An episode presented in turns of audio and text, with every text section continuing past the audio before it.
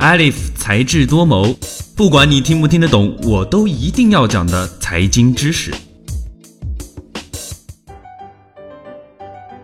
自二零一六年十二月三日摩拜单车的问世到二零一七年初进入到武汉以来，炫酷的造型和便捷的使用方式让它立刻风靡大街小巷。不过，在随后的出行体验中，关于摩拜单车运营引发的问题也不断出现，不少的用户也纷纷开始吐槽摩拜。首当其冲的便是押金的问题。那么，什么是押金呢？它又有着怎样的魔力，以至于引起如此的轩然大波呢？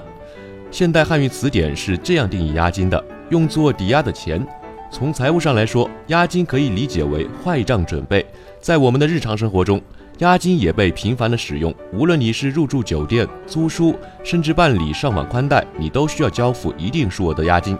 尽管如此，押金却并不是一类固定的法律概念。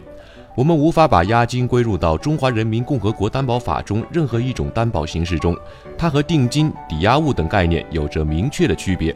就好像是押金过于简单通俗，以至于大家都忽略了对于它的严肃定义。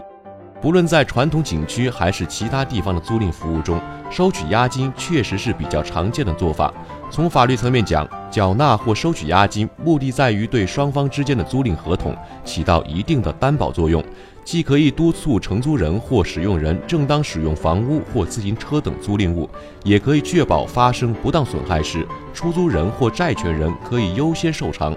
因此，作为租赁单车服务的摩拜单车或 OFO 单车，为了确保用户正当使用其单车，面向用户收取押金并不违法。那么问题来了，用户所缴纳的押金存在了摩拜公司的账户之中，那么这些押金所带来的利息又属不属于公众，又该不该还给公众呢？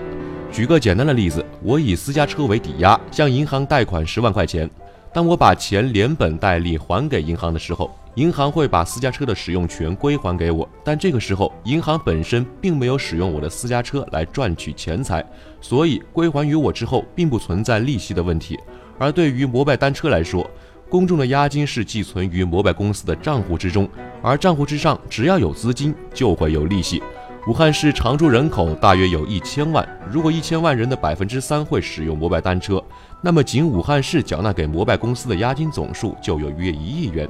插一句，每位用户给摩拜单车的押金是二百九十九元。全国人口规模不下于武汉的城市有约十座。那么，摩拜公司在全国所收取押金的总数约为十亿元，大多数银行的活期年利率是百分之零点三五，那么摩拜公司一年能够收入的利息就是三百五十万元。而在这些缴纳押金的用户中，假设有百分之十的用户不会把押金取出来，那么摩拜只要不是破产清算，它就有一亿元的沉淀押金可以随意支配。如果摩拜将这些钱挪用进行投资，按保守百分之十的收益率，也就是一千万，二者相加，摩拜每年仅金融类的收入就可以达到一千三百五十万元。那么问题又来了，数额如此巨大的押金又应该交给谁来看管？天文数字般的利息又该不该返还一部分给公众呢？一部分人认为，摩拜公司如此做法是在利用他们的财产，在从中牟利，所以利息应该返还一部分给他们本人。与此同时，另外一部分人提出，想要让押金即用即退，需要骑行单车的时候缴纳押金，而不需要骑行的时候，则可以直接将押金退回，让钱存放在自己的口袋里。摩拜 CEO 胡伟伟应对市场的质疑声说：“摩拜单车押金的账户一直是独立的，被监管的。”摩拜跟招商银行有合作，专门来监管押金的账户，但是他仍然没有透露该账户的详细信息，以及摩拜是否会将押金的利息返还给用户。然而，现实并没有那么乐观，摩拜并没有从中获得多少收益。据统计，摩拜自从2015年1月创立至今，一直处于亏损中。据网络报道，摩拜内务财报显示，2017年12月，摩拜的流动负债总额达到103.67亿。其中，供应商欠款为十点零一亿，用户预存款六点二三亿，而摩拜当月收入仅一点一亿人民币，去掉五点五六亿成本、一点四六亿支出和零点八亿元减值损失，最后净利润为亏损六点八一亿人民币。如果摩拜想要盈利，那么就只有收入达到六亿元以上，才能使净利润为正，而从目前的一亿变成六亿，很难实现。